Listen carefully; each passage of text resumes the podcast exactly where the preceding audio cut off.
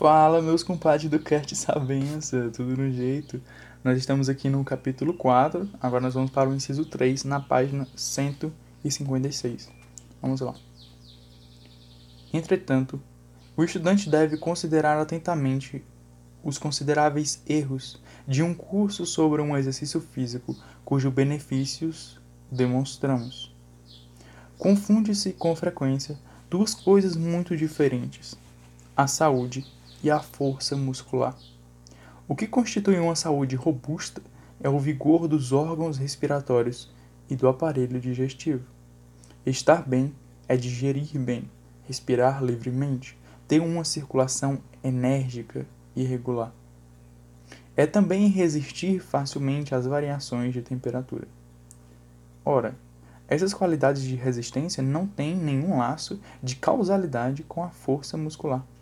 Os atletas de feira e os que fazem da força sua profissão podem ter uma saúde muito ruim, e um homem de gabinete possuir uma saúde de ferro, coexistindo com uma potência muscular medíocre. Não somente não devemos buscar força atlética, mas devemos evitá-la, pois ela só aumenta pelo exercício violento. E além desses exercícios, entravarem o trabalho regular da respiração e provocarem uma congestão visível das veias do pescoço e do rosto, é certíssimo que são extenuantes. Ora, é impossível dedicar-nos a esforços físicos intensos e a esforços intelectuais enérgicos. Ademais, o esgotamento resultante dos esforços deixa o corpo predisposto aos resfriados, tão frequente entre os camponeses e os habitantes das montanhas. Acrescentemos que o exercício violento só é útil nos casos em que é preciso queimar as reservas nutritivas provenientes de uma sobrenutrição. Ora, o trabalhador que faz esforços enérgicos de atenção usa tanto ou talvez mais materiais que o camponês que cultiva a terra. De forma que o estudante digno desse nome não pode, de maneira alguma, comparar-se ao funcionário sentado em sua escrivania, fazendo sempre o mesmo trabalho, e cuja inteligência é tão preguiçosa quanto seu corpo. Quanto mais se trabalha intelectualmente, menos necessidade há desse exercício muscular destinado a queimar o excesso de materiais não empregados. O curioso é que na França louvamos a educação atlética que os jovens ingleses recebem e admiramos-la sem discernimento, com essa total ausência de espírito científico que caracteriza o espírito público atual. Ficamos como que deslumbrados por algumas grandes escolas que custam 5 mil francos por ano e pelos riquíssimos filhos de lordes que frequentam as universidades como amadores. Não vemos absolutamente que essa minoria deve justamente ser comparada à minoria dos, esportes, dos esportistas entre nós. Os ingleses inteligentes não veem prazer, não veem com prazer o exagerado, o exagero dos exercícios físicos nas escolas inglesas.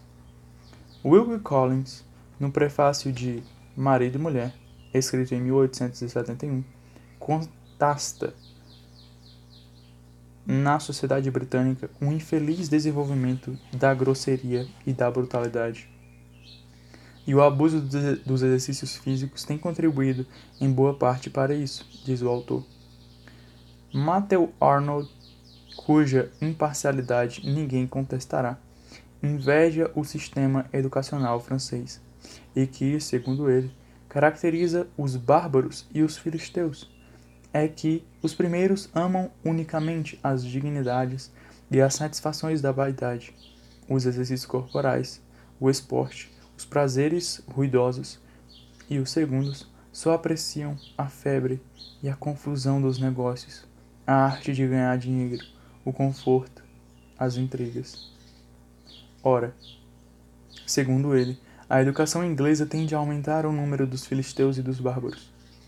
Ele observa, com razão, que os puros trabalhadores da inteligência são tão morais quanto os puros atletas. E poderia ter acrescentado que os ginásios gregos, onde os exercícios físicos eram muito bem considerados, eram desonrados pelos amores contra a natureza. Haverá, aliás, um trabalhador intelectual que não tenha uma experiência pessoal sobre isso para consultar? Nosso capital de forças não está alojado em dois compartimentos separados por divisões estanques. O compartimento das forças cerebrais e o das forças físicas. Tudo o que despendemos em excesso em exercícios físicos é perdido para os trabalhos do pensamento. Que o imbecil capaz de refletir entupa-se de alimentos e de bebidas fermentadas, e depois despenda as forças que lhe sobram após a digestão em exercícios fadigantes. Que contemple com orgulho seus músculos de atleta. Não vemos nisso nenhum inconveniente. Mas propor uma tal vida a nossos futuros médicos, a nossos futuros advogados, a nossos cientistas, a nossos literatos é um contrassenso. As grandes vitórias humanas não são ganhas de forma alguma com os músculos. São ganhas com as descobertas, com os grandes sentimentos, com as ideias fecundas. E daríamos os músculos de 500 estivadores, mas os perfeitamente inúteis de todos os nossos des desportistas pela poderosa inteligência de Poster, de um Ampère, de um Malebranche.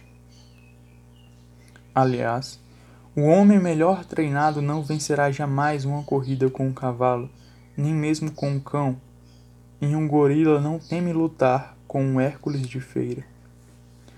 Nossa superioridade não consiste, portanto, no peso de nossos músculos. A prova disto é que o homem domesticou os mais poderosos animais e enjaula tigres e leões para a alegria das crianças que frequentam os jardins públicos.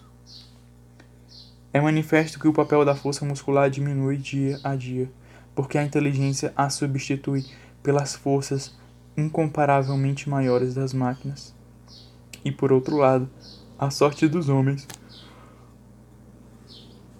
com, com músculos potentes é serem cada vez mais assimilados ao papel de máquinas. São instrumentos dóceis nas mãos daqueles que pensam. Um empreiteiro que não trabalha dirige aos operários e aos empreiteiros são, por sua vez, dirigidos por um engenheiro sem calos nas mãos. Em suma, a campanha que se faz para transformar as crianças em atletas é absurda. Repousa sobre uma grosseira, confusão entre a saúde e a força muscular.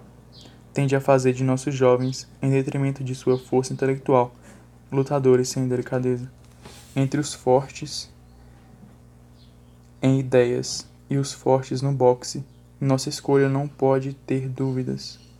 Não tomemos por um progresso essa tendência a nos reconduzir à animalidade. Excesso por excesso. Prefiro o das escolas da Idade Média, que geraram São Tomás de Aquino, Montaigne e Rabelais, aos das escolas que nos gerarão vencedores no remo. Francamente, se subtraíssemos desses torneios o valor que lhes dá uma vaidade simplória, simplória, pois que a vaidade é essa que aprecia superioridades tão inferiores às de muitos animais. Ninguém se sujeitaria às fadigas que exige o treinamento para numa disputa de remos. Não é a Inglaterra rotineira e brutal que devemos imitar sobre esse aspecto, mas antes a Suécia, que renunciou completamente às suas escolas e para seu povo a esses nefastos esforços físicos. Ali se preocupam em ter jovens robustos e sadios, e compreendeu-se que o abuso de exercícios físicos conduz, mais certamente, que o estudo excessivo à sobrecarga. Resulta do que expusemos que, entre os exercícios que devemos recomendar, aos estudantes, a escolha é orientada por uma regra absoluta. Os exercícios não devem enervar, nem mesmo levar a uma fadiga excessiva. Então, terminamos aqui esse inciso. Eu só realmente queria falar que eu não coloco minha conta em risco de acreditar no que ele falou aqui. Eu só tô lendo. Até a próxima.